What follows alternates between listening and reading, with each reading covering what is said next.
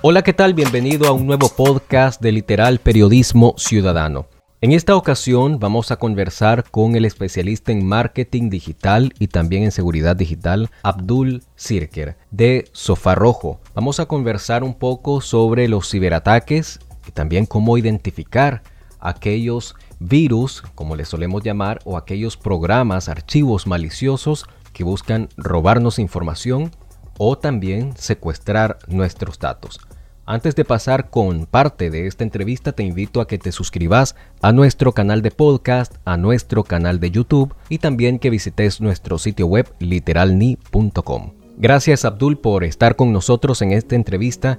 ¿Qué entendemos por un ciberataque? La palabra es muy amplia. Existen diferentes tipos de ataques cibernéticos, existen diferentes términos para cuando estamos siendo atacados, desde el hecho de que te ataquen un servidor, un sitio web o que te traten de hacer phishing a través de redes sociales. Y justamente a partir del 2020, que empezó toda la pandemia y hubo muchas personas trabajando en casa a través de múltiples medios digitales y utilizando más sus cuentas y estando más conectados, este tipo de ataques, por ejemplo de phishing, han incrementado. Entonces, lo primero sería que podamos entender que los ataques cibernéticos están clasificados en diferentes eh, etapas o niveles, ¿verdad? Dependiendo de, de, cuál sea nuestro rol digital y de qué manera estén tratando de hacer incidencia en nuestras cuentas digitales. Ahora, ¿cuál es el ataque cibernético más usado en Nicaragua a lo largo de 2022?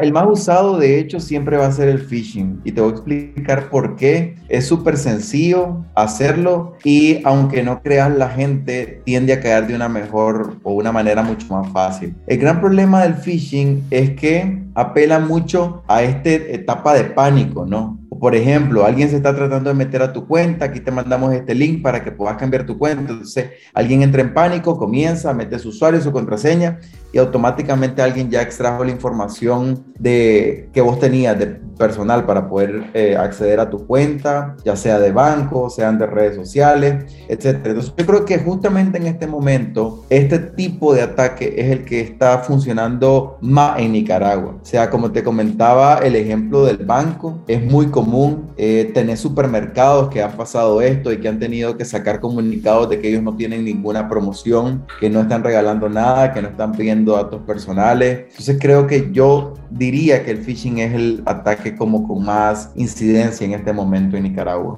¿Existe algún peligro de sufrir algún ciberataque cuando nos conectamos a lugares donde hay conexión Wi-Fi pública sin tomar las medidas de precaución? La pregunta es interesante porque justamente es si existe algún peligro de adquirir un ciberataque. En este caso podríamos decir si podemos adquirir un malware o podemos tener un tipo de phishing si nos, si nos eh, conectamos a redes públicas. Mira, el gran problema de las redes públicas es un tema de privacidad. Eh, cuando vos te conectas a un Wi-Fi, o sea, te conectas de manera inalámbrica a una red que vos no conoces o no es de confianza, existe algo que es que almacena todo lo que vos estás navegando en el router. Eso muchas personas no lo, no lo saben. Entonces, ¿qué puede pasar ahí? que justamente toda tu información está navegando y está pasando a través de ese router y está quedando almacenado. Quizás pueden existir ataques de la siguiente manera, que pueden robar la información o pueden saber en dónde estás navegando.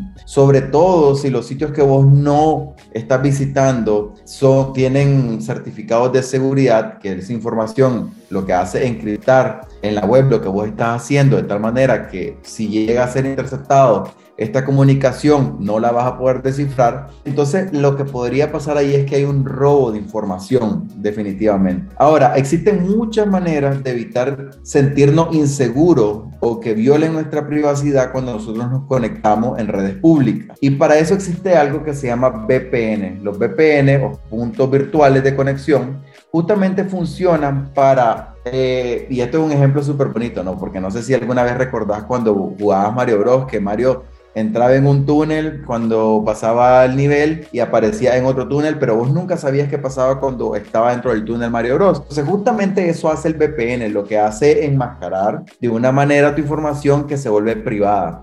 Entonces, el tipo de peligro que nosotros podemos recibir cuando nos conectamos a una red pública es justamente eso, que nuestra información no sea privada y que la persona pueda acceder a esa información y sustraer lo que nosotros estamos navegando o saber en lo que estamos navegando.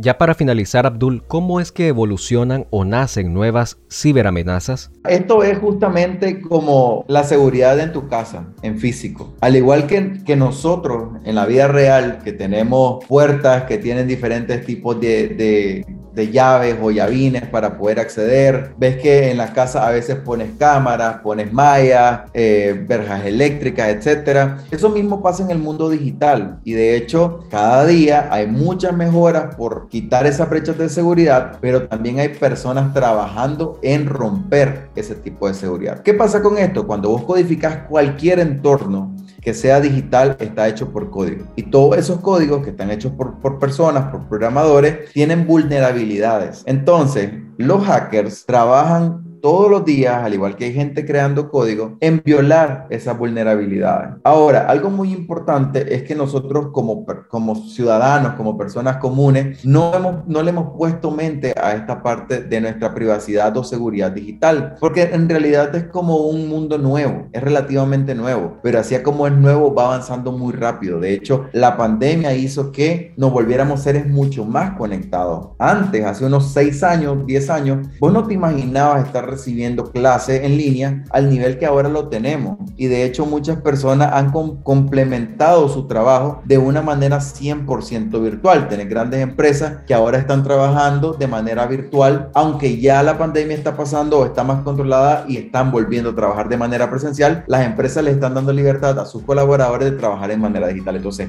justamente esto hace que no haya esto que vos mencionás, ¿no? Que decir, ¿cómo es posible que a medida de que trabajamos trabajamos unas cosas, se mejoran unas cosas, pero siguen habiendo esta brecha. O sea, entonces, ¿por qué pasan? Justamente por eso, porque más personas están enfocadas en poder romper esas barreras. ¿Por qué? Porque cada día justamente hay mayor información importante en redes, en medios digitales, que las personas quieren acceder porque la información es poder y esa información también tiene un costo. Y ese costo justamente se trata de personas queriendo robarte, poder acceder a tu banco, robarte información para chantajearte y todo ese tipo de cosas.